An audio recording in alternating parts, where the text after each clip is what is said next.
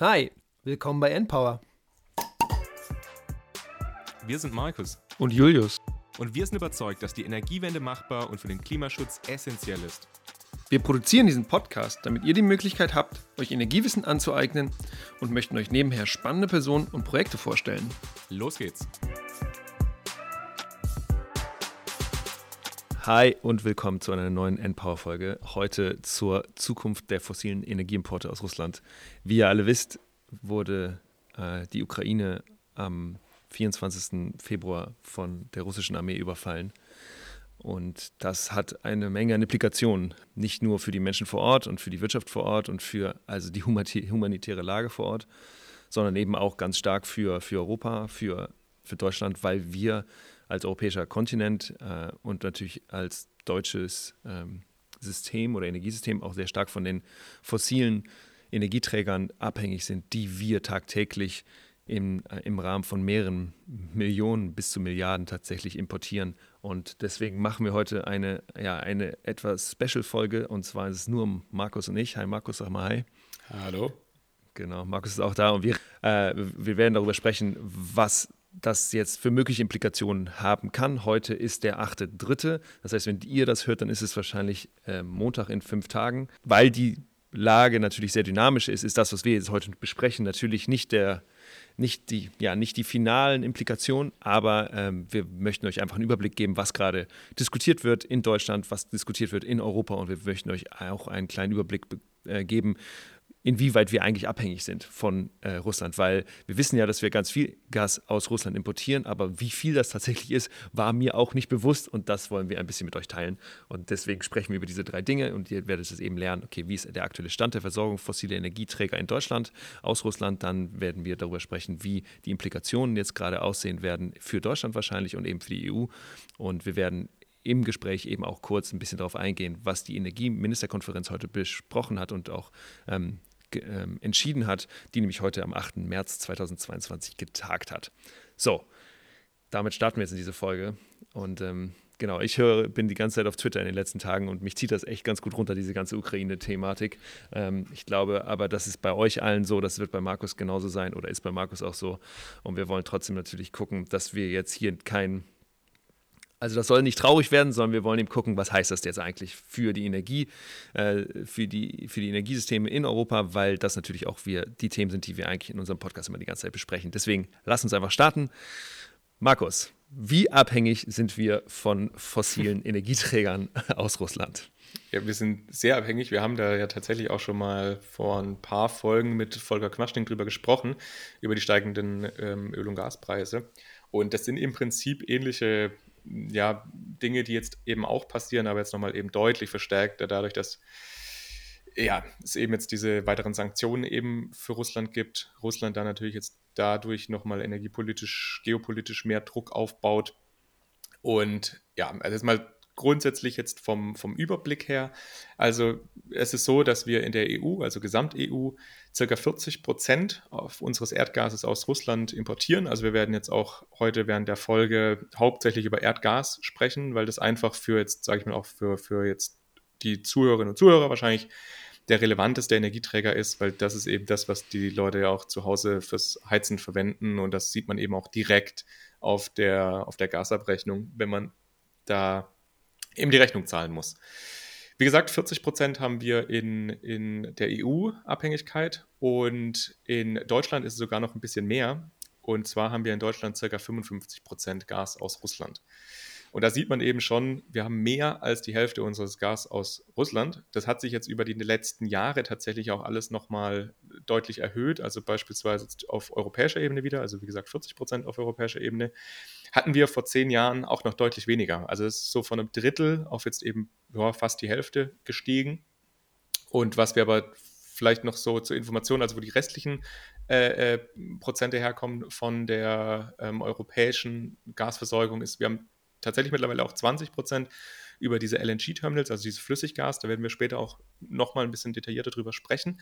20 Prozent kommen tatsächlich auch aus Norwegen. Also was jetzt es ja, lebe Norwegen.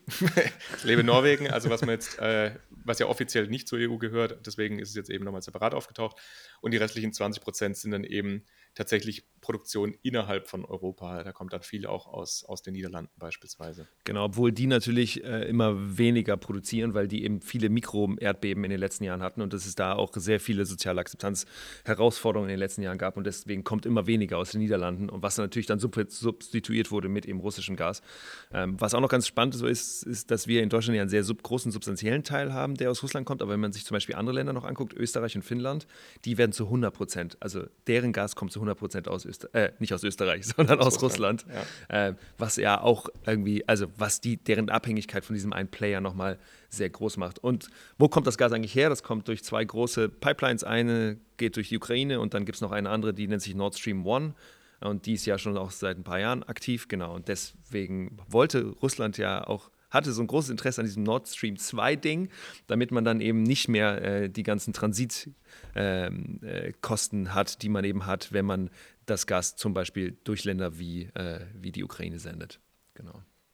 Es ist so, aber da auch noch zur Info, also diese Pipeline, die wir durch die Ukraine haben, die ist tatsächlich von der Kapazität her, was dadurch transportiert werden kann, auch noch mit Abstand die größte. Also selbst jetzt Nord Stream 2, was jetzt ja gebaut ist, noch nicht in Betrieb ist, und auch Nord Stream 1 haben deutlich weniger Kapazität. Also das, was wir bekommen, ist schon zu sehr, sehr, sehr großen Teilen, kommt durch die Pipeline ähm, aus der Ukraine und das, was du eben gesagt hast, das sieht man so ein bisschen auch auf der Europakarte. Also alle Länder, die eher ein bisschen östlich liegen, sind einfach mehr von russischem Gas abhängig, so, also solange sie oft noch auf viel, viel Gas setzen und alles, was eher so im Westen liegt, ähm, da wird es dann immer weniger. Also, Oder auch im Süden. Also, genau, im Westen und Süden. Also alles, was im Prinzip weiter weg ist, auch einfach von, von, von Russland.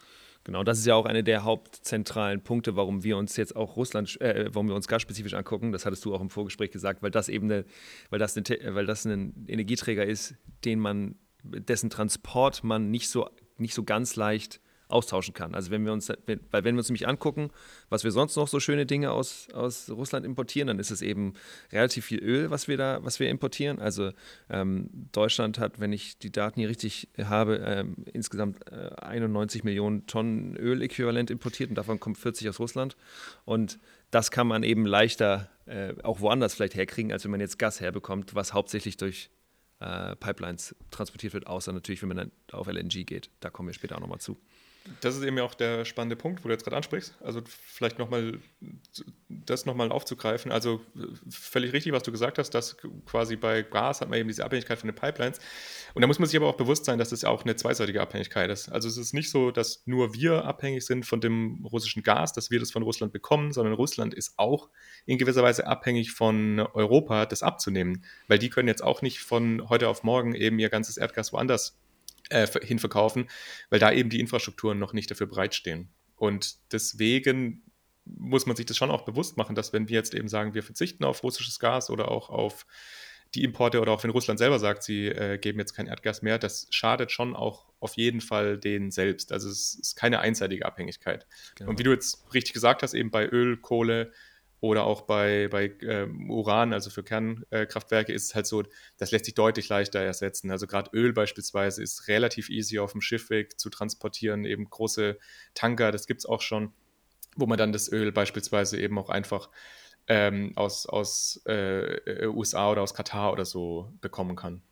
Ja, genau. Und nochmal kurz zu diesen Daten. Also genau, wir sind sehr stark abhängig im Gasbereich, aber auch importieren wir relativ viel Öl. Und es ist, gab ja jetzt in den letzten Tagen auch in der Presse so die Idee, ja, dann machen wir jetzt, sorgen wir dafür, dass wir mehr Kohle, also dass der Kohleausstieg verlangsamt wird. Und dann guckst du dir aber an, wo kommt die Kohle her? Klar, das kann man irgendwie auch wohl anders importieren, aber 19,2 Millionen Tonnen der Steinkohle, die wir importieren in Deutschland, also insgesamt importieren wir so ungefähr 40 Millionen Tonnen und 19,2 davon kamen 2019 aus Russland.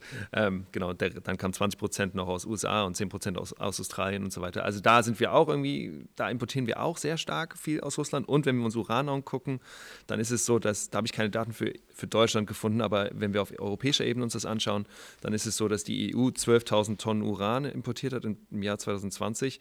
20 Prozent kommen aus dem Niger und dann die nächsten 20 Prozent kommen aus, woher, Markus? Aus Russland. Aus Russland, genau.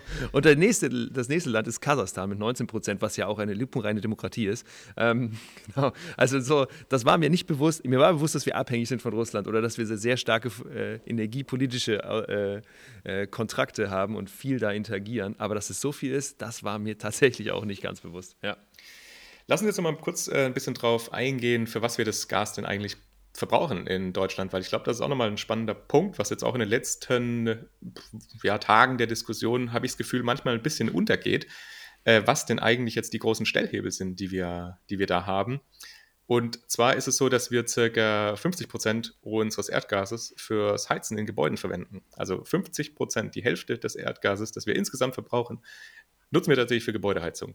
Und dann haben wir noch circa 35 Prozent, was in die Industrie geht, also eben auch für entweder Heizen, für irgendwelche Prozesswärme oder auch äh, Erdgas wird ja auch so als, als Grundstoff für die, für die chemische Industrie verwendet, ähm, um da weitere Produkte daraus herzustellen. Und da sieht man schon, aha, die Stromerzeugung, die ist da ja noch gar nicht dabei. Nee, die hat nur circa 15 Prozent. Also nur 15 Prozent unserer Stromerzeugung ist tatsächlich Gas. Und deswegen muss man sich halt auch nochmal oder ich finde es wichtig, dass man sich das nochmal in, in Erinnerung ruft oder eben bewusst macht, dass wir nur 15 Prozent unseres Gases für Stromerzeugung nutzen. Das heißt, dass eben solche Debatten wie jetzt der Kohleausstieg oder eben auch die Verlängerung von den äh, Kernkraftwerken, dass die eben nicht so den substanziellen Anteil an der Gasreduktion haben können, wie. Genau. Also man kann jetzt nicht ja. hingehen und sagen, das sind komplette Scheindebatten, aber genau wie Markus gesagt hat, das ist so, ja, ist das jetzt die richtige, also muss das sein? Ja, also es muss tatsächlich gar nicht sein. Aber das liegt eben auch daran, weil wir so, ein, ja, so, ein, so, so eine Struktur in unserem Wärmesektor haben oder im Gebäudesektor, dass da eben der größte Teil der, äh, des Gases verbraucht wird oder verbrannt wird. Was spannend ist, wenn man sich andere äh, Gebäudesektoren anguckt. Ihr wisst ja, ich bin in Norwegen und in Norwegen wird alles mit Strom gemacht und das ist meistens oder zum großen Teil Wasserstrom. und ich will, ne, und dann in, in Frankreich zum Beispiel ist es eben alles Nuklearstrom. Also das wird auch mit Strom gemacht. Und wir sind in Deutschland eigentlich, ich will nicht sagen, dass wir ein Outlier sind, aber die Struktur ist eben speziell. So, und 75 Prozent ist natürlich einfach sehr viel. Erst recht, weil man im Gebäudebereich, ne, braucht man ja eigentlich im Zweifel gar keine 1000 Grad aus Verbrennungsprozessen, sondern wie viel reichen? 50, 60 Grad, je nachdem, wie, was man so für eine Heizung und ja. Radiatoren hat im Haus. Ja.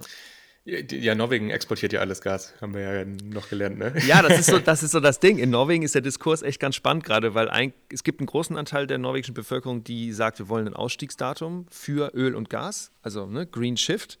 Ähm, und es gibt einen Anteil, die das eben nicht haben wollen. Aber jetzt ist natürlich, haben die natürlich, die sagen, wir wollen keinen Aus, wir wollen keinen Ausstieg. Die haben natürlich gerade krass Oberwasser, weil sie sagen können, naja, die ganzen Europäer, die auf dem Kontinent da unten, die brauchen uns gerade krass. Deswegen kommen wir uns hier nicht mit dem Argument, dass wir irgendwie aussteigen müssen. Ähm, das ist ganz spannend zu sehen, wie sich da auch der Diskurs gerade in, in der letzten Woche, in den letzten zehn Tagen ein bisschen verschoben hat. Es ist ja auch die Preise. Also ich meine, was man da jetzt ja auch aktuell eben für Preise für das Erdgas aufrufen kann, ist ja auch völlig verrückt. Also dass sich das ja um teilweise mehrere hundert Prozent ja gesteigert hat, einfach auch über die letzten Jahre. Sag mal, Markus, da, hast du eigentlich einen neuen Gasversorger jetzt? weil einer hat ja letztens gekündigt, weil es so, äh, so die Preise so hochgegangen sind. Ja, ich habe da tatsächlich Schwierigkeiten. Ich habe bei vielen angefragt, äh, die, die dann gesagt haben, sie nehmen keine Neukunden mit auf. Und ich bin dann jetzt tatsächlich bei den Stadtwerken reingerutscht in den, in den äh, Standard quasi Ersatzvertrag. Mhm. Gott sei Dank sind die Stadtwerke Karlsruhe nicht ganz so dreist oder schlimm wie andere. Das heißt, es sind noch human, humane Preise und ich habe jetzt quasi da äh, umgestellt auf einen, auf einen anderen äh, Vertrag, wo, wo noch, ich glaube, jetzt 20% Biogas dabei sind und sobald es aber geht und die anderen mal wieder jemanden nehmen, werde ich da auf jeden Fall dann auch wieder wechseln. Aber ja, das war auch ja. eine Odyssee. Aber es ist schon, schon auch krass irgendwie, also wie sich das alles entwickelt hat.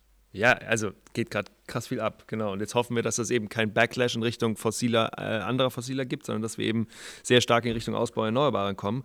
Und da gehen wir jetzt ja rein und reden, sprechen ein bisschen darüber, weil wir eben also, weil allein in den ersten Tagen ist eben auch im politischen Diskurs in Deutschland sehr viel in, in, in, in Bewegung gekommen. Wir wissen, es gibt nicht nur diese Sondervermögen für 100 Milliarden Euro, glaube ich, für die Bundeswehr, sondern deswegen wurde, also der, der Überfall war, glaube ich, boah, Donnerstagmorgen und am Freitag gab es schon die erste Arbeitsgruppe im BMWK, die sich tatsächlich darum, äh, ja, die sich darum gekümmert hat, wie, kann, wie können wir es hinkriegen, irgendwie unabhängiger von dem Gas zu werden und welche Möglichkeiten gibt es eigentlich. Und da dieser, dieser Bericht ist nicht öffentlich, aber der wurde eben in manchen Medien zitiert und ähm, genau, die haben wir jetzt mal so die Eckpunkte ein bisschen zusammengetragen und die würden wir mit euch jetzt ein bisschen teilen und ein bisschen besprechen. Genau. Markus, magst du anfangen?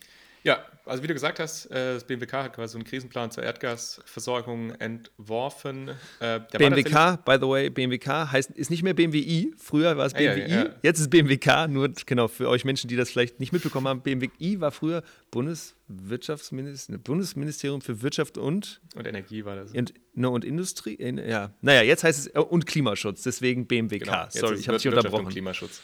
Genau. Ja, aber das fand ich tatsächlich auch spannend, weil heute der, äh, unser Minister, also der Habeck, hat heute noch sich selbst als Energieminister dann auch gesagt, er ist der Energieminister. Und das fand ich auch witzig, weil er eigentlich in seinem Ministerium Energie gar nicht mehr explizit drinsteht. Sondern nur Wirtschaft und Klima. Eigentlich Wirtschaft und Klimaschutz. Aber naja, genau, wie gesagt, heute war ja diese Energieministerkonferenz und da hatte ich mir dann auch noch so die, äh, die, die, die, die Pressekonferenz im Nachgang dann angeschaut, auch jetzt nochmal, um, um zu sehen, was die denn da so sagen. Also, Jetzt, wie sieht es denn aus mit diesem Krisenplan zur, zur Erdgasversorgung? Es ist tatsächlich so, dass dieser Plan, der ist tatsächlich schon ein paar, ein paar Tage länger, also ist jetzt nicht direkt äh, durch die Krise entstanden, sondern war ein paar Tage länger schon in, in, Vorbereitung. Und man hat sich da vorher schon auch Gedanken darüber gemacht, dass einfach diese Preise und diese geopolitische Unsicherheit, dass die generell eine Neubewertung eben von der Gesamtsituation erfordern. Und da wurde auch, das wurde auch auf europäischer Ebene kommuniziert und jetzt eben auch nochmal auf deutscher Ebene, wurde jetzt sich auch dazu bekannt, dass man sagt, naja, mittelfristig sind halt weiterhin auch hohe Energiepreise zu erwarten. Also es geht, niemand davon aus, dass jetzt bis Ende 2023 sich da wirklich signifikant nochmal was ändern wird, sondern das wird ziemlich sicher auf diesem hohen Niveau bleiben. Also sowohl bei Gas als auch bei Strom, als auch bei den Kraftstoffen, die wir in der Tankstelle tanken. Also wir haben genau. ja jetzt auch. Heute zum ersten Mal Diesel, glaube ich, über 2 Euro. Über 2 Euro, ja, ja, genau. Also ja, das wird auf jeden Fall uns jetzt nochmal mindestens zwei Jahre lang begleiten. Und deswegen ist es aber trotzdem auch, finde ich, richtig, dass man sich auch in den Ministerien eben dazu bekennt und sagt, dass da. es, genau, ja. dass, es, dass es so ist und jetzt nicht den Leuten irgendwelche Märchen davon erzählt, dass es nächstes Jahr alles wieder besser wird und alles wieder billiger wird oder dass nächstes Jahr jetzt im Winter, also im kommenden Winter, alles wieder billiger werden wird, sondern es ist einfach so, dass die Preise hoch bleiben.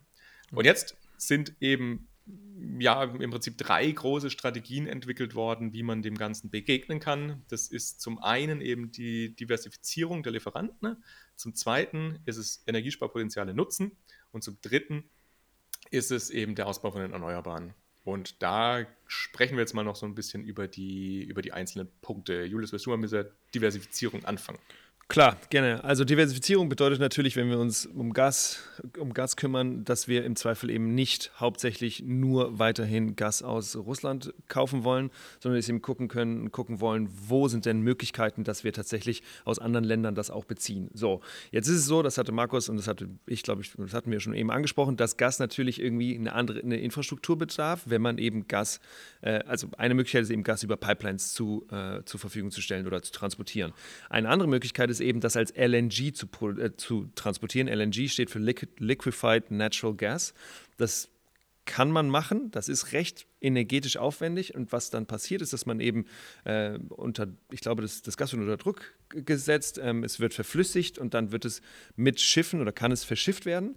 Ähm, das Ding ist, dass wir in Deutschland keinen einzigen funktionierenden LNG-Terminal haben. Es gibt insgesamt in, in, Europa 37 Terminals, davon sind 26 in der EU und die sind jetzt nicht so weit weg. Ja? Also es gibt da irgendwie, äh, es gibt in, in, in Belgien gibt es ein oder zwei sogar, so das, und die haben auch noch Kapazitäten. Das die Herausforderung, und da haben wir auch mit Herrn Quaschning drüber gesprochen, ist, dass auch LNG äh, wird, wird über Langfristkontrakte verkauft. Das heißt, man kann jetzt nicht einfach hingehen und sagen, ich brauche jetzt ganz viel LNG und zwar sofort und hier habe ich anderthalb Milliarden Euro, sondern das sind Prozesse, da muss man gucken, okay, wo kommt das ganz, ganz, ganz genau her? Ähm, welche, welche Dienstleister sind das, die das transportieren können? Wie wird das in Deutschland dann, wie wird das, kommt das überhaupt zu uns? Und eine weitere Herausforderung ist, dass das eben, dass es zwar Kapazitäten gibt, aber dass es natürlich toll wäre, wenn wir jetzt sagen, wir wollen LNG machen, dass das natürlich natürlich auch, dass wir einen eigenen Hafen haben. Und da gab es eben bisher drei Projekte.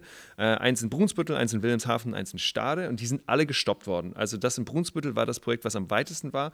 Und das, da haben die Akteure, die das eben gestartet haben, in der letzten Woche auch sofort gesagt, okay, das können wir wieder neu starten. Was natürlich einen Beitrag leisten könnte zur Diversifizierung und dass dann eben das, ähm, dass das Gas dann eben tatsächlich direkt nach Deutschland geleitet wird oder gebracht wird. Äh, Frage ist natürlich, wenn wir, äh, wenn wir uns darüber nachdenken, dass wir eigentlich klimaneutral werden wollen, ist die Frage, wollen wir jetzt noch solche große Infrastruktur aufbauen, die dann 20 Jahre äh, abbezahlt werden muss weil, ähm, und die auch jetzt nicht innerhalb von drei Tagen gebaut wird, sondern so ein, so ein LNG-Terminal dauert eben zwei, drei Jahre. Ich glaube, ich habe was von 2025 es gelesen. War, ja, es war ähm, tatsächlich heute sogar vier Punkt, Jahre. Also so. Den, das ja, ja, das, das, war heute auch ein Punkt, den, den der Habeck noch angesprochen hat, äh, der gemeint hatte, jetzt bei den LNG-Terminals, wenn wir die bauen wollen, brauchen wir quasi Tesla-Geschwindigkeit und dass wir dann in zwei Jahren hoffentlich die Dinger gebaut haben. Aber das heißt halt zwei Jahre, dann ist 2024 Sommer. Ja, das hat uns halt schon mal zwei Winter dann quasi nichts gebracht. Genau. Auf der anderen Seite ist die Frage, muss man jetzt drei bauen oder kann man erst vielleicht einen bauen? Ähm, kann man, gibt es eben andere Möglichkeiten? Und da hast du eben auch angesprochen am Anfang, klar, Diversifizierung ist das eben ein Punkt. Da kann man eigentlich fast nur in Richtung LNG diversifizieren, außer du hast noch andere Gedanken dazu. Und sonst eben die zweiten anderen Punkte ist eben äh, Einsparen und äh, Ausbau von Erneuerbaren. Vielleicht, genau.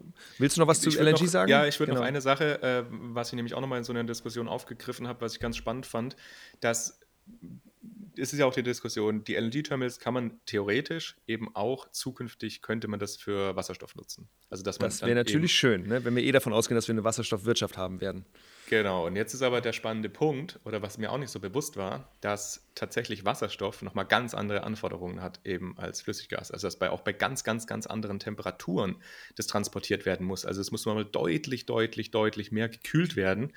Und das bedeutet eben, dass man jetzt nicht dieses LNG-Terminal einfach so nutzen kann, sondern dass das nochmal relativ aufwendig umgerüstet werden muss und dass man da natürlich dann auch aufpassen muss, gerade jetzt mit den Betreiberfirmen, dass dann auch frühzeitig abspricht, was denn die Pläne für die LNG-Terminals sind.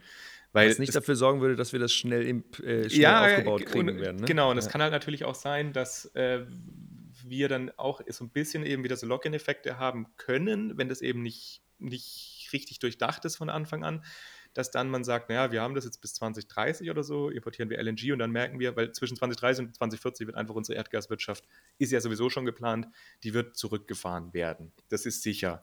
Und dann ist natürlich die Frage, na, brauchen wir die dann noch nach 2030?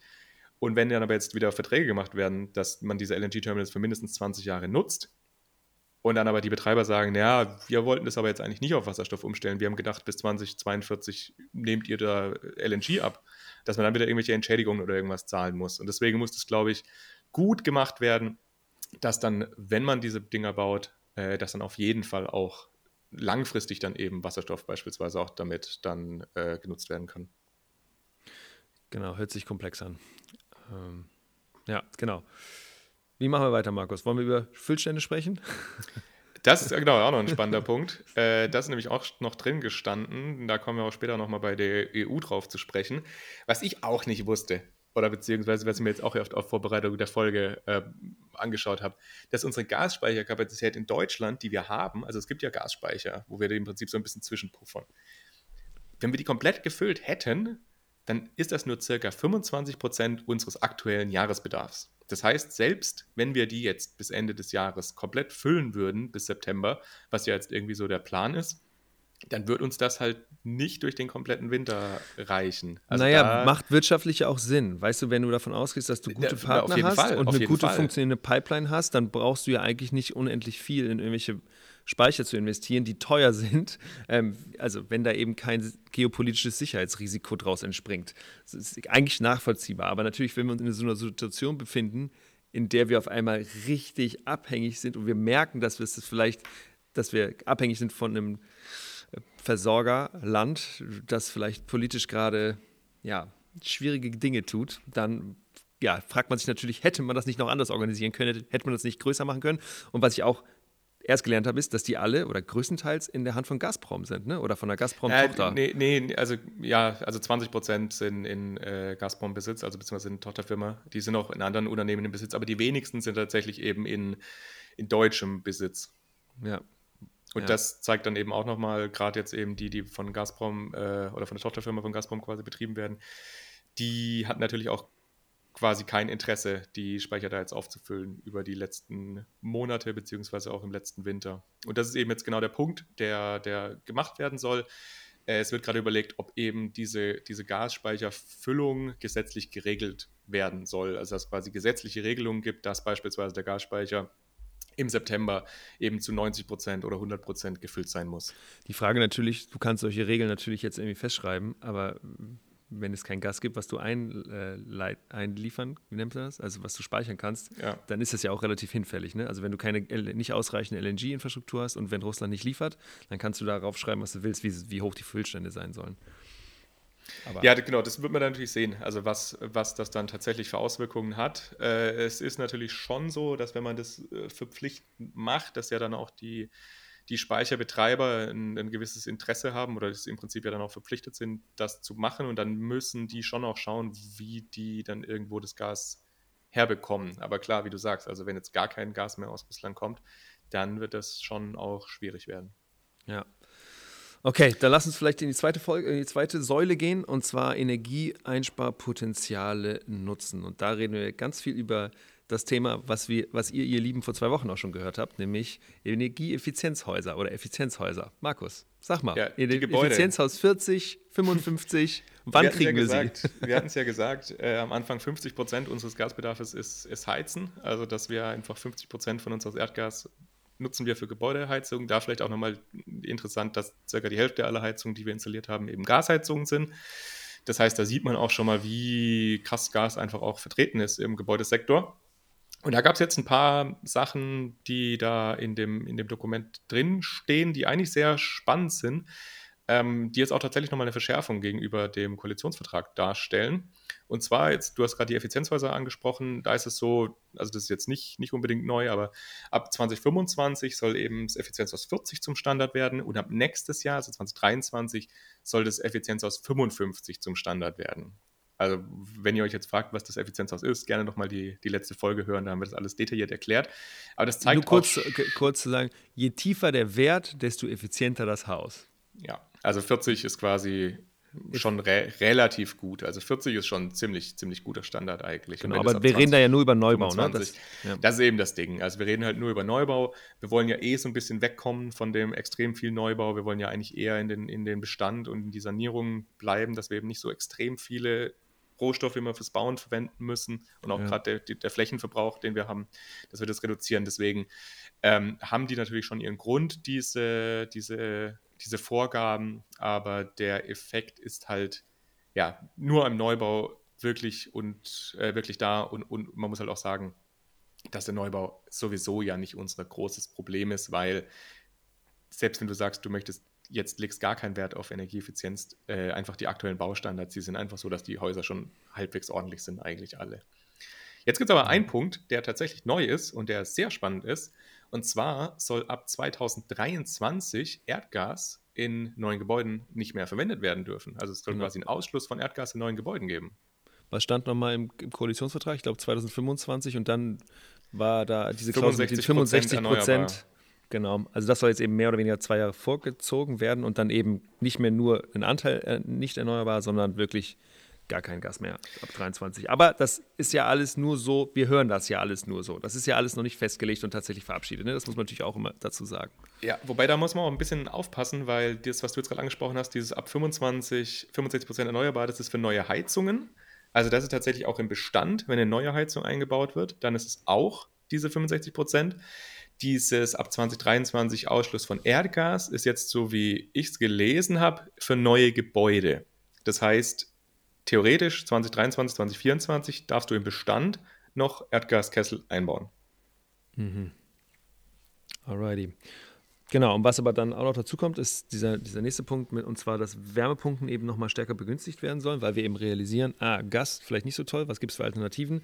Und eine der großen Alternativen sind eben die Wärmepumpen und da gibt es ja eine große Varietät an tatsächlich verschiedenen Arten von Wärmepumpen, ähm, aber die sollen eben begünstigt werden und wenn ich es richtig lese, sollen eben Netzentgelte und Umlagen ähm, wegfallen bzw. reduziert werden ähm, und damit einfach die finanzielle Attraktivität von diesen Wärmepumpen zu erhöhen, was ich glaube ich total also sinnvoll Ne? Ja, also es auf, auf jeden mehr, Fall. Ja, gab irgendwie mehrere, irgendwie, ich habe mehrere Studien im Kopf, so, die davor gesprochen haben, die, die Wärmepumpenlücke und so. Und ich glaube, dass wenn wir da jetzt wirklich rangehen und das stärker begünstigen, dass diese Wärmepumpenlücke dann hoffentlich, offen, hoffentlich schnell klein wird.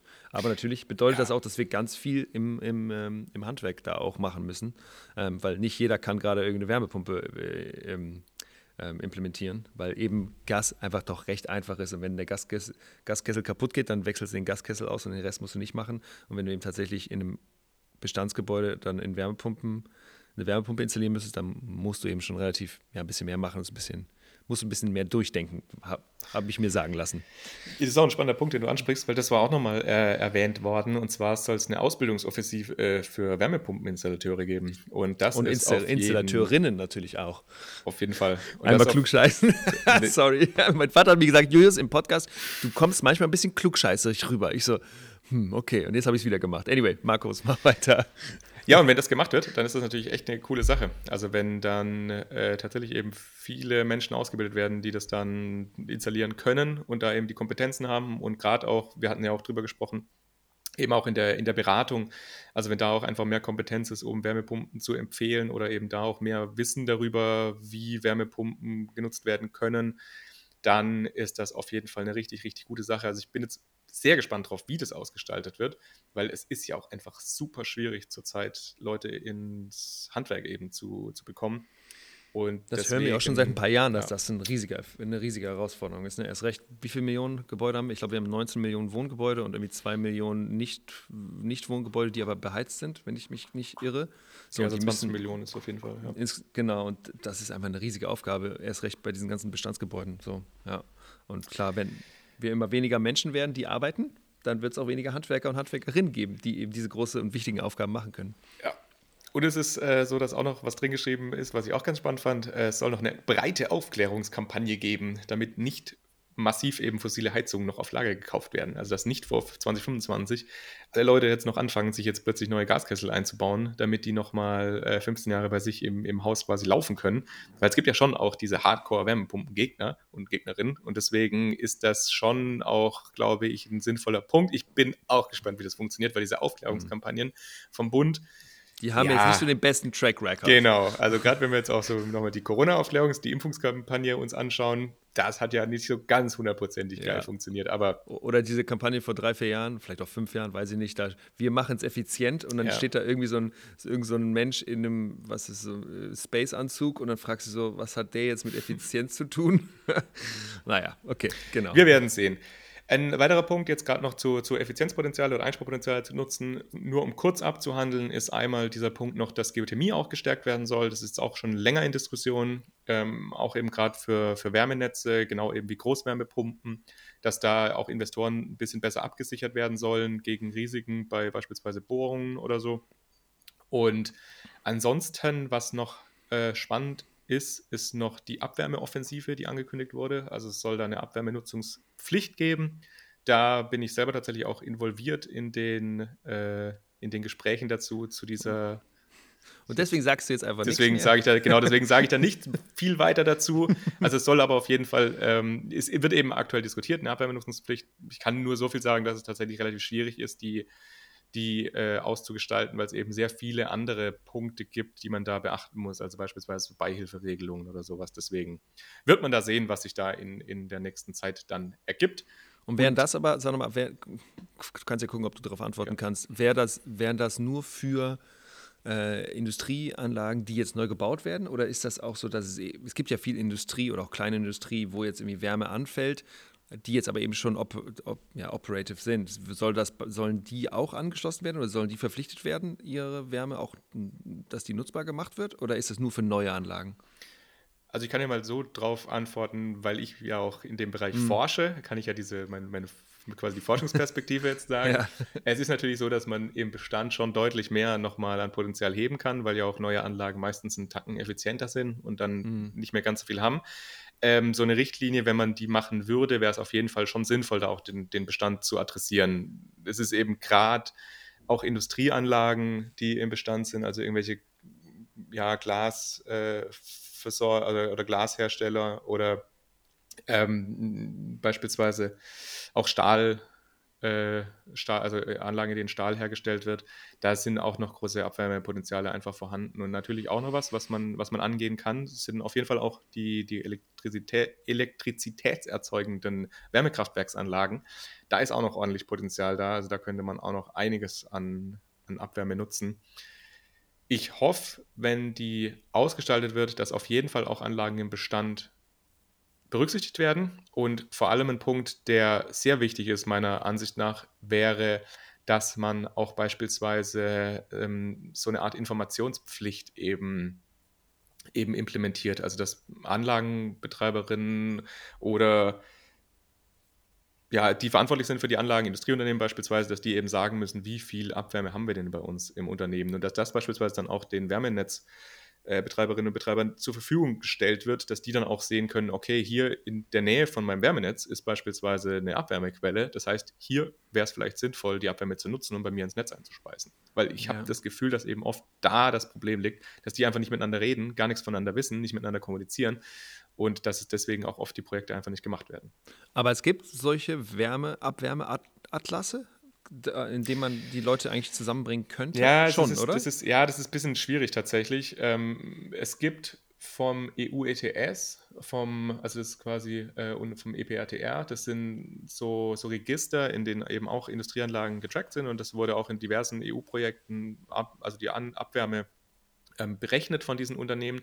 Die machen halt nur einen Bruchteil von den Gesamtunternehmen und Industrieunternehmen, die wir in Deutschland haben, aus. Und deswegen, da gibt es keinen vollständigen Datensatz. Theoretisch mhm. hat man die Möglichkeit, wenn man beispielsweise jetzt ein Industrieunternehmen kennt, ähm, dass man da eine, eine, Auskunft über die jeweiligen Informationen von dem Unternehmen bekommen kann. Das ist eben im Emissionsschutz. Also man darf theoretisch anfragen, wie viel Gas kommt bei dir aus dem Schornstein raus, bei welcher Temperatur, wie lange, welche Schadstoffe sind da drin, ist halt sehr aufwendig, das zu machen. Also die Daten liegen theoretisch vor, halt nicht öffentlich.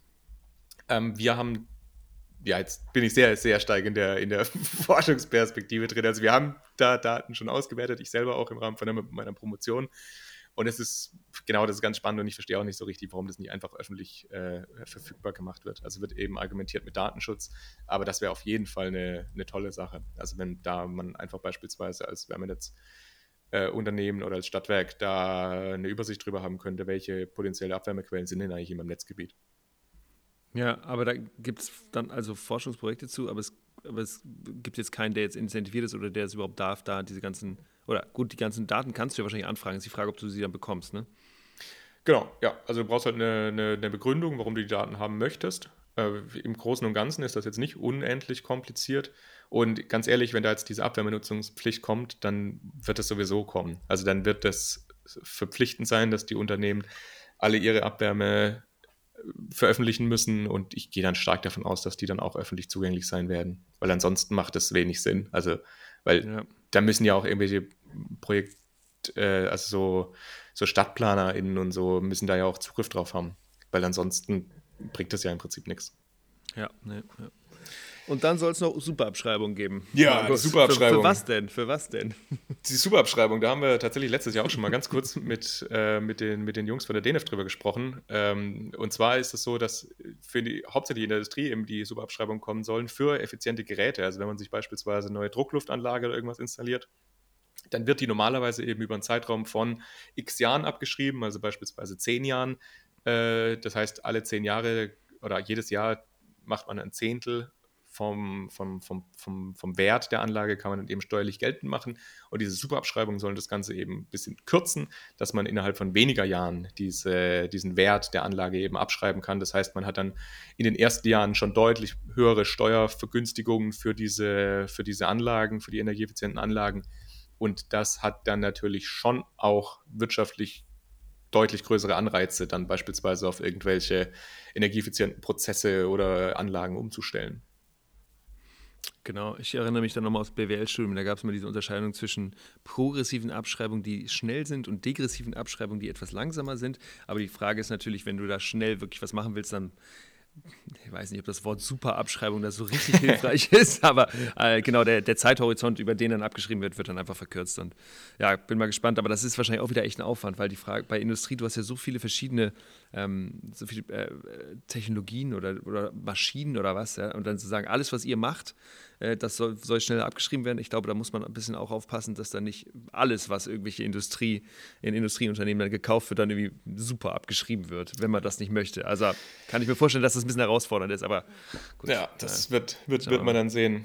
Genau, und dann der dritte Punkt, äh, den es noch ist, quasi Ausbau von Erneuerbaren. Das soll eben auch stark gefördert und, und gestärkt werden. Da wird auch auf jeden Fall beim Osterpaket Äh, vom, vom BMWK wird da auf jeden Fall auch was dazu kommen, bin ich auch Markus, gespannt. was ist das Osterpaket? Da, ja, das ist, äh, das heißt einfach so, das ist im Prinzip, das hatte der, der äh, Habeck im Januar angekündigt, dass zu Ostern quasi nochmal so ein richtig großes Maßnahmenpaket mit unterschiedlichsten Maßnahmen für den Klimaschutz und für die Energiewende eben in Kraft treten soll.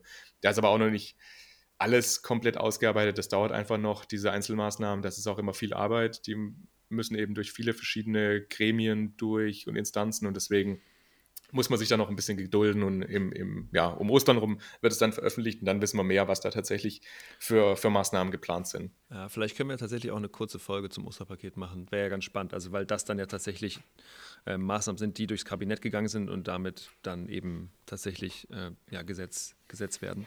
Ja. ja.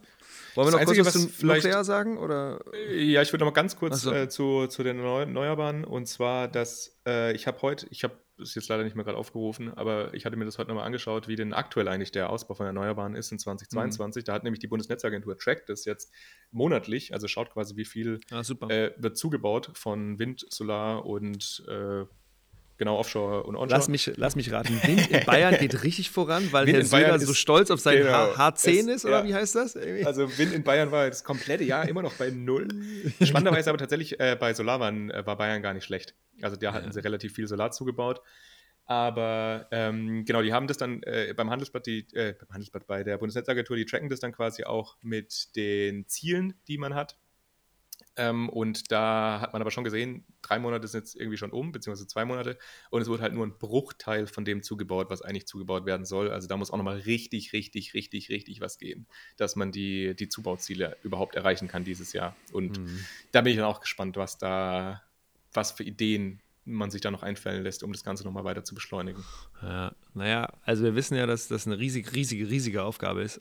Ich habe letztens auch nochmal vom Herrn Habeck da noch ein Interview gehört und da hat er eben gesagt, naja, dafür sind wir eben angetreten. Ja. Ich bin nicht dafür angetreten, ja. jetzt hier irgendwie Wischiwaschi zu machen und die neue Regierung ist ja erst tatsächlich richtig aktiv seit drei Monaten jetzt, ne? Genau. Und da kannst du immer noch nicht, nicht Bäume ausreißen oder beziehungsweise äh, Bäume wieder, wie, wie, ist das Gegenteil von ausreißen? Äh, einpflanzen. Wieder reinstecken. Aber, ja, ja so. aber genau, wir hoffen mal, dass das Osterpaket da uns ein bisschen Klarheit bringt, wie der Weg dann aussehen könnte. Genau. Ja, kurz noch vielleicht ein Wort dazu, dass es eben in den letzten Tagen in der Diskussion, das hatten wir ganz am Anfang auch angemerkt, eben auch ein paar Stimmen gab, die gesagt haben, oh, wir müssen jetzt wieder zurück in die nukleare Zeitalter oder jedenfalls dafür sorgen, dass diese drei Kraftwerke, die wir noch im Netz haben, ähm, tatsächlich nochmal wieder eine Verlängerung bekommen. Also kurz zur Info, ähm, Ende 2021 sind drei Kraftwerke vom Netz gegangen und das waren Brockdorf, Grunde und Grundremmingen C. Und jetzt haben wir eben noch drei, die äh, online sind. das ist Emsland, Neckar-Westheim 2 und Isar. Ähm, Isar, Isar 2, weiß ich nicht, eins, ich glaub, Isar 2, glaube ich. Ja, ja genau. Ähm, und das ist natürlich jetzt ein bisschen unglücklich. Also, ob, egal, ob man jetzt nuklear toll findet oder nicht, nicht so toll findet, ähm, ist natürlich unglücklich, dass jetzt dieses, ähm, dass der, dass der komplette Phase-out jetzt genau dann da ist, wenn wir jetzt gerade in so einer riesigen Energiekrise sind. Ähm, auf der anderen Seite ähm, ist es eben so, dass Nuklearkraftwerke eben auch langfristig outgefaced werden. Also, das, das, die wissen ja seit mehreren Jahren, dass jetzt Ende 2022 da Schluss ist. Und das heißt, dass eben auch die, die Brennelemente dann, also es nicht mehr ausreichen, das, einfach, das einfach zu verlängern. Und dann müssen, muss, müssen auch die Genehmigungen wieder erneuert werden und dann müssen eben auch vor Ort wieder noch ein paar andere Sachen geändert werden.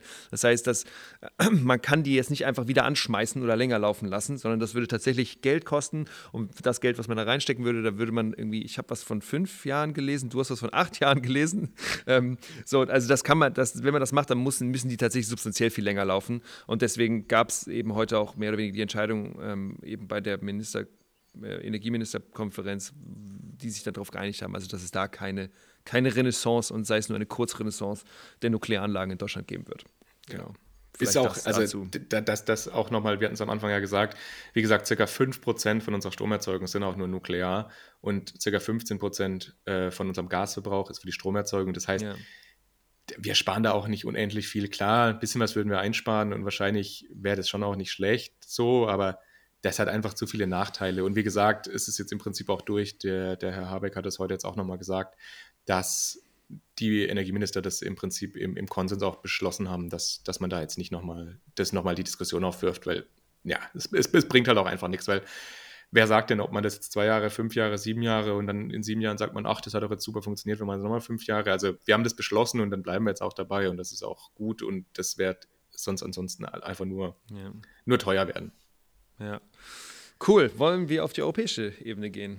Markus? Ja. Weil wir haben, wir haben, wir haben jetzt schon 44 Minuten. ja, wir haben schon wieder eine ganze Menge gelabert. Ich weiß nicht, ich habe auch gedacht. Und wir reden auch schnell. Ich finde, wir reden, wir ballern hier ganz gut durch. Ja. Es ist natürlich auch, wenn wir alle Themen nochmal hier ansprechen wollten, ja. die, die ja in dem Papier drinstehen. Ja. Und wir hoffen ja. natürlich, dass ihr trotzdem, dass, dass wir nicht zu schnell für euch reden, wenn wir hier so die Raketen zünden. Oh, nee, das war eine schlechte Analogie gerade. Ah, egal. Naja, egal. Okay. EU-Ebene. Auf EU-Ebene äh, sieht es relativ ähnlich aus tatsächlich. Also da merkt man auch schon wieder einfach, dass das ja der Abstimmungs- oder da auch diverse Abstimmungsrunden einfach gibt auf äh, EU-Ebene mit auch den einzelnen Ländern. Ähm, es sind im Prinzip die gleichen Ziele, die auf EU-Ebene gemacht werden. Das ist einmal die Diversifizierung eben der europäischen Gasversorgung. Da wurde halt äh, nochmal noch mal explizit eben auch gesagt, dieses, dass die LNG-Importe eben kurzfristig aus anderen Ländern oder dass das gedeckt werden soll, dass auch noch Kapazitäten verfügbar sind. Du hast es auch gesagt, wir haben eben einige LNG-Terminals in Europa und die sind noch nicht komplett ausgelastet. Also es ist durchaus schon Frage, auch möglich wo soll das herkommen? Ne? Also wenn wir das zum Beispiel, ja. wollen wir das alles aus Katar in, in, in, importieren? Also Katar hat wohl eine relativ gut ausgebaute LNG-Infrastruktur, ähm, aber wir wissen alle in Katar, äh, das ist da, wo die nächste äh, Weltmeisterschaft gespielt werden soll, die haben eben substanzielle Menschenrechtsprobleme da. Und die Frage ist, wollen wir jetzt, wollen wir jetzt substanziell Geht mal äh, zum LNG quasi. Aus, ja, ja, genau, also so von, von Russland zu Katar wechseln, weiß ich auch nicht, ob das so die allerbeste Lösung ist. Aber ja ja, also das war halt der, der, der Punkt. Da bin ich jetzt auch mal gespannt, was sich da jetzt noch in den äh, nächsten Tagen und, und Wochen ergibt. Äh, es wurde auch auf europäischer Ebene jetzt eben diese Speicherquote ist in der Diskussion, also das, was wir jetzt auch auf deutscher Ebene eben sehen. Und da ist jetzt das Ziel, was so ein bisschen durchgesickert ist, auch, äh, dass bis Ende September die Speicher zu jeweils 80 oder halt insgesamt zu 80 Prozent äh, ge gefüllt sein sollen und das eventuell eben auch gesetzlich vorgeschrieben werden soll. Und was nochmal ein, ein anderer spannender Punkt ist, der jetzt auf europäischer Ebene drin steht, der jetzt in dem deutschen Plan so nicht ganz explizit drin stand, ist nochmal so ein bisschen dieser langfristige Ausbau von Biogas. Also dass man eben die Möglichkeit hat, die, die fossilen Gase aus, aus Russland oder auch aus anderen Ländern, dass man die eben substituieren kann durch, durch Biogas, was dann zum einen den Vorteil hat, dass man eben unabhängiger wird und zum anderen aber auch den Vorteil hat, dass es eben auch einfach äh, aus, aus ökologischer Sicht einfach besser ist als das fossile Gas. Ja, ist natürlich immer die Frage, wenn wir sagen, wir wollen jetzt sehr stark in, in, in Biogas gehen, dass das natürlich auch wieder dann Trade-offs erfordert. Ne? Also das weißt du ja besser als ja, ich. Also genauso ist es. Und das ist ja immer wieder dieses Thema, was wir haben, wenn wir über energiepolitische Themen sprechen, dass es eben keine Silberkugel gibt, mit der wir alle unsere Probleme lösen, sondern dass jede energiepolitische Entscheidung, die wir treffen, irgendwie auch andere, vielleicht negative ähm, ja, Implikationen nach sich zieht. Und wenn wir jetzt hingehen und sagen, wir wollen jetzt ganz viel Biogas machen, dann fragt man sich, hm, was haben wir denn auf den, auf den Flächen vorher gemacht und was können wir da nicht mehr machen? Und wir sehen ja jetzt zum Beispiel auch, dass dadurch, dass in der Ukraine jetzt gerade keine Aussaat stattfindet, weil da eben Krieg herrscht, ist es so, dass äh, auch davon auszugehen ist, dass die Rohstoffpreise für Produkte wie zum, ja, also Kornprodukte äh, und andere, andere äh, Erzeugnisse aus der Landwirtschaft wahrscheinlich auch im Sommer substanziell teurer werden. Und dann zu sagen, ja, wir gehen jetzt noch mehr oder in den nächsten Jahren, wir gehen jetzt noch mehr in Richtung Biogas, sorgt dann eben auch da wieder für eine Flächenkonkurrenz. Ähm, aber wie gesagt, es gibt keine silberne Kugel. So, dann, ja. wir, wir machen vielleicht auch noch mal was zu Biogas und Biomasse. Ich glaube, das haben wir, glaube ich, noch nicht so richtig, oder? oder nee, haben wir noch nicht. Hatten wir auch mal geplant. Aber ich ja. glaube, ich glaub, das sollten wir mal Genau machen. wie wir das Schiffsverkehr auch geplant haben, ihr Lieben. Wir haben ganz viele Zuschriften bekommen in den letzten Monaten zu Schiffsverkehr. Und wir haben es probiert, jemanden zu finden. War nicht einfach. Und wir ja, haben aber wir doch keinen Kontakt. Das kriegen wir doch jetzt, glaube ich, hin. Ja, kriegen wir jetzt hin? Ja, Na, schauen wir mal. Also, also bald gibt es auch was zu Schiffsverkehr. Okay, aber jetzt, äh, was auf europäischer Ebene tatsächlich noch spannend ist, ähm, es wurde jetzt was angekündigt, und zwar der New Energy Compact. Was Yay, genau sich dahinter verbirgt, wissen wir noch nicht so richtig, hundertprozentig. es ist so, dass es quasi jetzt einfach ein, ähnlich wie der Green Deal äh, ja, ein gemeinsames europäisches Projekt sein soll, um mehr Kapazitäten für Erneuerbare zu schaffen, um einfach auch die Abhängigkeit von, von Gas zu reduzieren. Ja, also im Prinzip ist es äh, ein gemeinsames europäisches Projekt, um, um eben mehr Kapazitäten für, für Erneuerbare zu schaffen, um diese Abhängigkeit von Gas eben bis, zu, ja, also bis 2030, 2040 zu reduzieren. Und da wurde jetzt auch nochmal so eine Zahl genannt, also dass eben das Gas bis 2030 um circa 23 Prozent reduziert werden soll. Das ist auch schon mal nicht schlecht. Aber man muss auch schon sagen, dass puh, also 20, 23 Prozent ist jetzt auch nicht unendlich viel. Also da nee, wäre es eventuell auch schon ja. mal ein bisschen mehr gegangen. Ja, vielleicht. Aber das ist natürlich, ja, also was soll man sagen? Also ne, es ist eben nicht so einfach, solche Infrastrukturen komplett zu ändern von heute auf morgen. Äh, und das wir, also wie soll ich das sagen, in Deutschland sind wir ja wir sind ja auch manchmal langsam so, aber im Vergleich zu anderen Ländern sind wir vielleicht auch ein bisschen schneller und vielleicht kann man auch sowas nicht ja, von heute auf morgen durchdrücken. Die Frage ist natürlich, was sind die soziopolitischen und geopolitischen Kosten, die dann eben auf uns zukommen, wenn wir das eben nicht hinkriegen. So, aber 23 Prozent, da bin ich bei dir, ist jetzt kein ist jetzt kein Riesenschritt. Ja, so. man, ja. man, wird sehen. Und da sind jetzt auch eben so drei Punkte genannt worden, äh, wie das Ganze umgesetzt werden soll, beziehungsweise was jetzt Ziele sein sollen. Das ist zum einen zusätzliche Investitionen mobilisieren. Da sollen vor allem auch äh, Investitionen von beispielsweise Unternehmen, die von der Krise profitiert haben, genutzt werden. Also jetzt einfach Geld, das im Prinzip halt da ist und äh, wo tatsächlich eben auch gerne investiert werden würde von Unternehmensseite aus. Und da sollen auch nochmal ein bisschen die Einnahmen aus dem ETS genutzt werden. Es soll als zweites sollen äh, Hindernisse beseitigt werden. Hauptsächlich geht es hier auch um Verwaltungsverfahren. Da sind wir in Deutschland ja auch ganz vorne mit dabei. Also dass wir einfach extrem komplexe, komplizierte, langwierige Genehmigungsverfahren haben und deswegen, das soll alles ein bisschen abgebaut werden und da eben auch nochmal mehr Kompetenzen der Raumplanung gegeben werden. Genau, und da ist das zentrale Wort dieser One-Stop-Shop, der eben in der, ich glaube, äh, äh, Renewable Energy Directive, ich glaube, auch verabschiedet worden ist, aber eben in den Ländern noch umgesetzt werden muss, weil, genau wie du gerade gesagt hast, Markus, ähm, äh, die ähm, äh, da eben zum Beispiel Windkraftentwickler eben mit, mit einer großen Anzahl an verschiedenen Behörden eben sprechen müssen, um dann alle Genehmigungen zu bekommen. Und ich habe, ich weiß nicht, ob ihr es wisst, aber ich mache ja noch so einen anderen Podcast, äh, NTNU Energy Transition Podcast zu ähnlichen Themen wie bei Npower, aber eben auf europäischer Ebene. Und da hatte ich die Möglichkeit mit dem äh, Vorstandsvorsitzenden von Wind Europe, das ist so der große Lobbyverein für Windthemen in Europa, zu sprechen. Und der sagt, in Deutschland ist schon schwierig, aber Italien wäre wohl der Totalkiller. Also in Italien ist es wohl noch schwieriger. Also du brauchst 24 verschiedene Genehmigungen von verschiedenen Behörden und das wäre wohl noch herausfordernder. Ähm, und deswegen ist da die Entwicklung jetzt auch nicht so schnell. Aber da gibt es diese Strategie, da One-Stop-Shops zu implementieren. Und wenn das klappt, ich glaube, dann wäre das, das würde ja das substanziell ja. beschleunigen. Also ja. potenziell jedenfalls. Ja.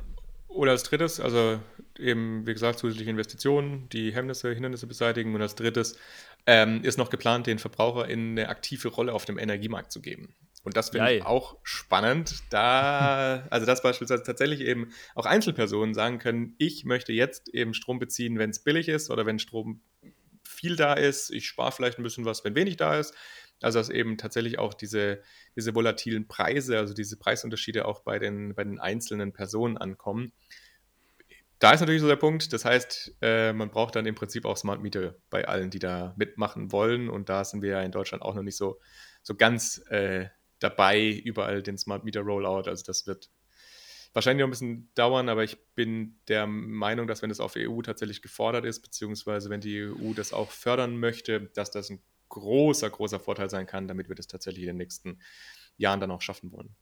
Ist natürlich auch so, dass du dich da als Einzelperson oder Haushalt ein bisschen auch in eine gewisse Abhängigkeit oder also du gib oder ein gewisses Risiko äh, begibst. Ne? Also wenn du eben bereit bist, die Fluktuation auf einem Energiemarkt oder Strommarkt eben direkt äh, durchschießen zu lassen auf deine Energierechnung, dann kann es eben sein, dass deine Preise manchmal wirklich runtergehen, manchmal wirklich hochgehen. Das ist jetzt wahrscheinlich kein Problem, wenn du irgendwie einen guten normalen Job wie Lehrer, Lehrerin oder sowas hast. Aber wenn du eben so einen Risikovertrag hast und eben vielleicht nicht ganz so viel Geld hast, dann kann das eben auch teilweise dann dazu führen, dass du wirklich in einem Monat substanziell mehr bezahlen musst, wenn wir gerade so eine Krise haben, wie wir das jetzt gerade auch haben. Mit hohen ja, Preisen. da wird man natürlich auch sehen müssen, wie das ausgestaltet wird. Also da gibt es ja jetzt ja. aktuell auch schon diverse Startups, die sich damit beschäftigen, also mit dem, mit dem Thema. Ähm, das ist also das wird sicherlich nicht so sein, dass man im Prinzip eine Anzeige hat, wo der aktuelle Strompreis steht und man dann entscheidet, ich mache jetzt an oder nicht. Also da wird es auf jeden Fall Lösungen dafür geben, äh, die das Ganze ausgleichen. Also dass man beispielsweise eben eine gewisse Baseload hat und dann das automatisiert irgendwelche äh, Geräte oder so zugeschaltet werden, wenn man eben, wenn es gerade billig ist, und also ja, das ansonsten Aber ich bin immer noch aufwendig. gespannt, genau, ich bin immer noch gespannt, ob das wirklich so ob, das, ob man das zum Beispiel wirklich sehen kann, um dass dann da äh, Peak, wie nennt man das, Peak Shaving tatsächlich stattfindet. Weil, äh, weil kannst, ich weiß es nicht, ob wirklich Haus, denkst du, würdest du deine Waschmaschine morgens, also Ja, okay. Unter der Prämisse, dass du sie morgens fertig machst und sagst, okay, wenn ich um 17 Uhr nach Hause komme, dann soll sie irgendwann äh, gewaschen haben. Das würde schon gehen. Aber wenn ja. du jetzt, wenn es abends um 9 oder um 8 und du brauchst jetzt noch was, dann machst du es doch eh an. So. Und deswegen ist die Frage, die, denke ich, die ich mir immer stelle, ja, das kann vielleicht einen kleinen Beitrag leisten, aber ist der, ist der so substanziell? Ich weiß es nicht. Aber ich kenne da die ich Studienlage glaub, auch nicht. Ja, ich, ich, also. genau, ich weiß natürlich jetzt auch nicht komplett, aber ich kann mir schon vorstellen, dass eben in Summe, also wenn das eben viele Haushalte machen, dass dann doch nochmal einen Beitrag leisten kann. Es ist natürlich auch so, man hat ja auch die Möglichkeit, beispielsweise kleine Batteriespeicher noch mit einzubauen mit seinem oder Smart dein, Meter. Oder dein Elektroauto vielleicht mit V2G hier. Ja, also da, so. da gibt es ja schon Möglichkeiten, dass man das auch nochmal bei sich selber ein bisschen ausgleichen kann. Oder gerade in Mehrfamilienhäusern. Ich meine, wenn man da seinen alten äh, Gaskessel rausschmeißt und oder seinen Öltank, manche haben ja noch Öltanks in den äh, Gebäuden drin. Ja, in, in, ländlichen Gebieten komplett, ja, ja, ganz viel. Ja, ja genau, ja, das meine ich ja. Also wenn man da die, die Heizung umstellt, brauchst du den Öltank nicht mehr, brauchst du bloß noch, was weiß ich, eine Wärmepumpe oder dann halt einen Anschluss ans Wärmenetz dann hast du ein bisschen Platz, kannst du ja nochmal in einem Mehrfamilienhaus beispielsweise auch einen, einen Batteriespeicher mit, mit reinstellen. Also mhm. ich glaube, da gibt es schon viele, viele Wege und Lösungen. Es wird halt tatsächlich sehr darauf ankommen, wie das dann, wie das dann konkret ausgestaltet wird. Aber ja. das wird ja jetzt auch nicht nächstes Jahr kommen, sondern das wird ja eher ein bisschen was längerfristiges sein. Ja. Markus, wir kommen zum Ende, oder? Ja, wir. Ich will hoffen, noch eine Geschichte ja. erzählen, bevor okay, wir gerne. aufhören. Ja.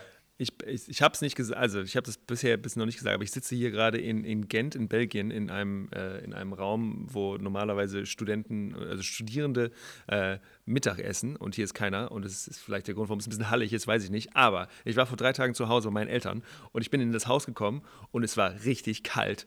Und da habe ich gefragt meine Mutter, warum ist das so kalt hier? Und dann hat sie gesagt, das ist mein, das ist mein Beitrag, um diese Energiekrise zu, zu lösen und damit Putin nicht so viel Geld bekommt. Und das fand ich großartig. Das ist natürlich nur ein kleiner Beitrag, aber ich dachte, voll cool, Mama. Auf jeden Fall, das ist vielleicht auch nochmal ein Punkt, den haben wir jetzt gar nicht angesprochen. Ne? Das ist ja auch in der Diskussion gerade. Also, dass man beispielsweise für nächstes Jahr im Winter äh, vielleicht das Mietrecht ein bisschen anpasst und sagt, die Vorlauftemperatur werden abgesenkt oder dass in den äh, öffentlichen Gebäuden beziehungsweise in Unternehmen, dass dann die Raumtemperatur eben auf 20 Grad gedeckelt ist. Also dass man auch einfach nicht mehr unendlich heizen kann. Also ja, das ist, ist natürlich schon ein krasser Eingriff. Ne? Das ist schon richtig, da kommt dieses fiese Wort Kriegswirtschaft dann wirklich schon fast vor. Ne? Also dass wir unsere wirtschaftlich. Es erinnert dann ja. an die ich weiß ja nicht. Krise. Genau, ich wollte gerade sagen, vielleicht gibt es ja noch ein, zwei, die hier zuhören, die sich da noch dran erinnern. Wir natürlich nicht, wir haben es nur aus Erzählungen. Aber ja. dass man dann auch einfach sonntags nicht Auto fahren durfte. Oder ja. also das ist dann schon eher in, in, in die Richtung. Und dann ja, wird das nicht ganz einfach, wobei ich habe ich hab mir jetzt hier auch so smarte äh, Thermometer überall installiert, eben auch aus dem Grund. Und ich habe jetzt auch einfach alles auf 19 Grad gestellt. Also ja. beziehungsweise auch nur in den Räumen, wo ich halt drin bin. Und das das bringt schon was. Also es ist nicht, nee, nicht schlecht. Es bringt eben was, wenn das alle machen. Ne? Dann, ja. bringt das, dann kann das wirklich was bringen. Und ich glaube, jede Kilowattstunde an Gas, die wir gerade nicht importieren, macht unsere politische, geopolitische Position ein bisschen stärker. Und ja, damit finanzieren wir nicht weiterhin die Kriegsmachenschaften von, unseren, von der russischen Regierung. Ja. So sieht's aus. So. Wir hoffen, wir konnten euch einen Einblick darüber geben, was denn jetzt aktuell eigentlich die, die Lage ist mit der Energieversorgung, mit unseren Energieimporten, die wir aus Russland haben, dass ihr so ein bisschen Überblick darüber bekommen habt, wie sieht es eigentlich aktuell aus, was sind die ja, Ideen, wie man in Deutschland eben dieser ganzen geopolitischen Krise, mittlerweile ist ja tatsächlich auch schon eine Energiekrise, dann eben begegnen kann. Und auch was die Pläne auf EU-Ebene sind. Wie gesagt, es ist alles halt noch so ein bisschen in der Entwurfsfassung. Es soll am 30.03., hieß es heute, am Ende von der Energieministerkonferenz, äh, soll nochmal konkretisiert werden. Also sollen auch konkrete Vorschläge gemacht werden. Also da wird auf jeden Fall dann auch nochmal was, was veröffentlicht. Da machen wir bestimmt dann auch nochmal einen Instagram-Post oder so dazu.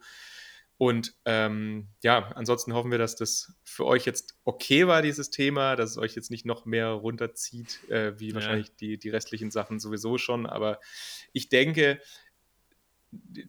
also abseits von allem Schlimmen, was das jetzt mit sich bringt, glaube ich, ist es tatsächlich eine Chance oder nochmal so ein, so ein Wachrütteln für viele Akteure, gerade auch vielleicht ähm, in den Ministerien, wo Leute noch nicht so hundertprozentig davon überzeugt waren, von dem ganzen Thema Energiewende und Energiesouveränität, dass das jetzt nochmal so ein richtiger Wachrüttler ist und man jetzt nochmal so richtig, richtig, richtig Fahrt in die Energiewende setzt.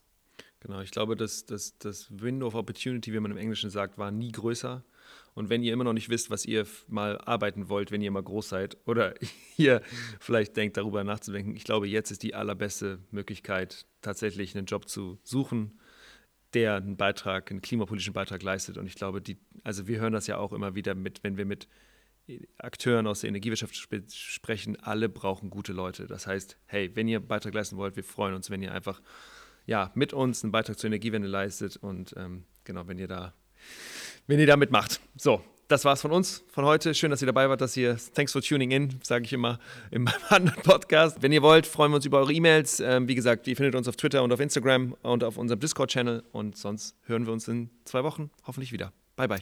Ciao.